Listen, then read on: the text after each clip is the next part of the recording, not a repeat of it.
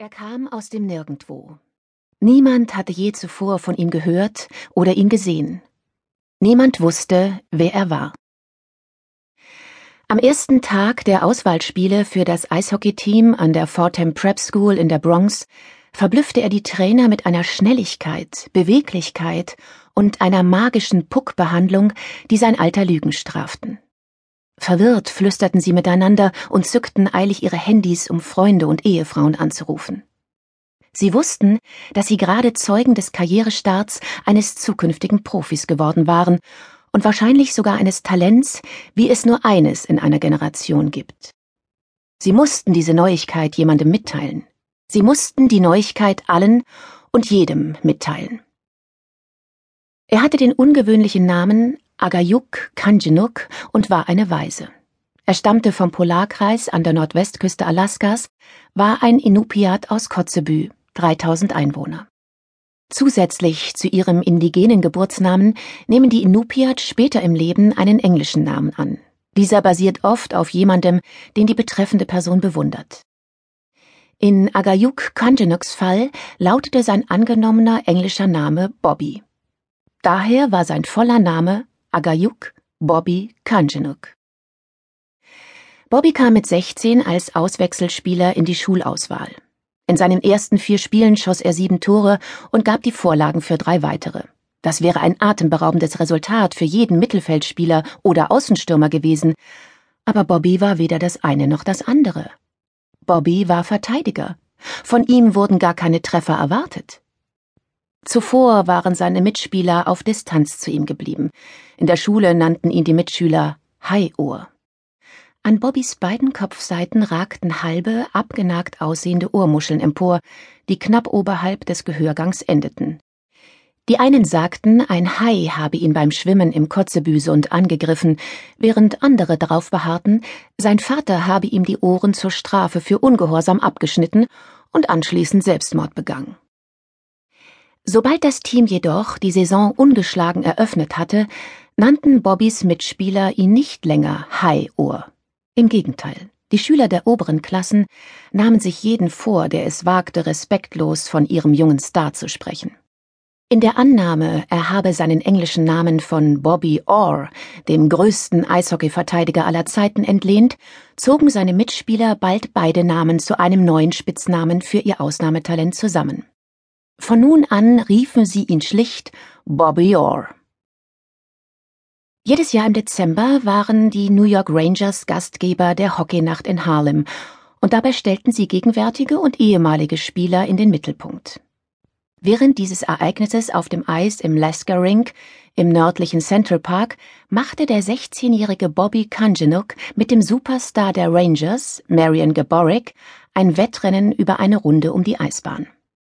Gaborik, zuvor der schnellste Läufer der NHL, mit einer Rundenzeit von 13,713 Sekunden beim All-Star-Wettbewerb, legte eine Zeit von 13,736 Sekunden vor.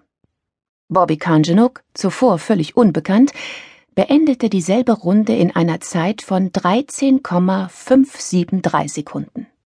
Die Schlussfolgerung war für alle, die dabei gewesen waren, offensichtlich jedoch unfassbar. Der 16-jährige Waisenjunge vom Polarkreis war wohl der schnellste Eishockeyspieler der Welt. Binnen einer Woche tauchten drei Videos des Rennens auf YouTube auf, die weltweit über 230.000 Mal aufgerufen wurden. Das Sports Network sendete das Video in den Nachrichten. Es schickte ebenfalls Lauren Ross zum nächsten Spiel von Fordham, um Bobby zu interviewen. Lauren war fest entschlossen, eines Tages Moderatorin der Hauptnachrichten zur besten Sendezeit zu werden. Sie war schon zehn Jahre im Geschäft und hatte drei Emmys gewonnen, war jedoch nach wie vor auf der Suche nach einer Story, die sie aus dem Sport hinaus und in die oberen Ränge des Mainstream-Fernsehjournalismus hineinkatapultieren würde. Das Eisstadion in Mount Vernon hatte nur Stehplätze zu bieten und war gerammelt voll beim Spiel Fordham gegen den Erzrivalen Iona Prep, die erste Begegnung nach dem Gaborik-Wettrennen. Das Spiel begann schlapp, als würden sich beide Teams von der öffentlichen Aufmerksamkeit abgelenkt fühlen. Ein erwartungsvolles Raunen stieg jedes Mal dann aus der Menge auf, wenn Bobby aufs Eis kam. Er war auf den Schlittschuhen fast zwei Meter groß und hatte einen Körper, der aussah wie aus zwei verschiedenen Gussformen zusammengesetzt. Oberhalb der Taille bestand er bloß aus Haut und Knochen, so dass sein Trikot locker an ihm herabhing. Unterhalb der Taille wölbten sich Quadrizeps und Wadenmuskeln unter dem Stoff der Hose, als hätte er die Muskulatur seiner Beine aufgebaut, seitdem er den Mutterleib verlassen hatte. Während Fortem im zweiten Drittel 1 zu 0 zurücklag, drückte ein Stürmer von Iona Bobby gegen die Bande. Bobby verlor das Gleichgewicht und stürzte. Statt jedoch aufzustehen und weiterzuspielen, blieb Bobby auf den Knien und suchte verzweifelt nach etwas auf dem Eis. Eine Kette hatte sich von seinem Hals gelöst und war zu Boden gefallen. Während der nachfolgenden 5 gegen 4 Übermacht erzielte Iona ein weiteres Tor zum 2 zu 0. Buhrufe ertönten von den Rängen. Bobby fand seine Kette und humpelte zur Bande. Der Trainer wechselte ihn aus und setzte ihn für das restliche Drittel auf die Bank. In der Pause nach dem zweiten Drittel bat Lauren ihren Kameramann, ihr den Vorfall nochmals zu zeigen.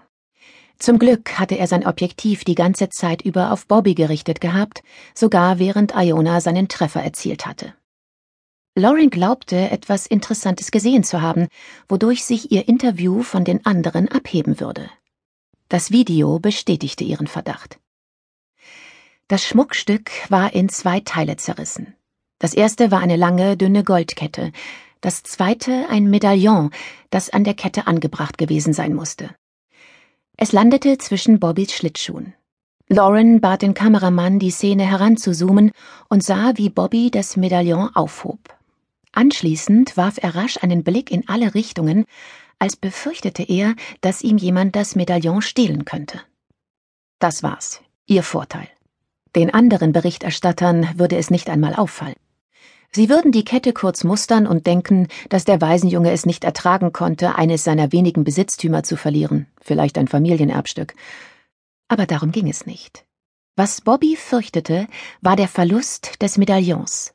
Also musste etwas Kostbares darin sein.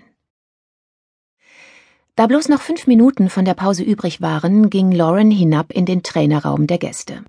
Coach Terry Hilliard sah aus, als hätte er es sich seit seinen Tagen als Torwart der Rangers etwas zu gut gehen lassen. Hat Bobby den Sturz gut überstanden? Oh ja, natürlich. Der Junge ist hart wie Stahlnägel oder Eispickel oder was sie da oben in Alaska halt benutzen. Also können wir dieses Interview nach dem Spiel immer noch machen? Und ob, solange ich anwesend bin, die Kameras nicht laufen und sie ihm nicht allzu heftig zusetzen. Er ist bloß ein Junge, Lauren. Er hat viel durchgemacht. Sie haben einen Dolmetscher dabei, ja?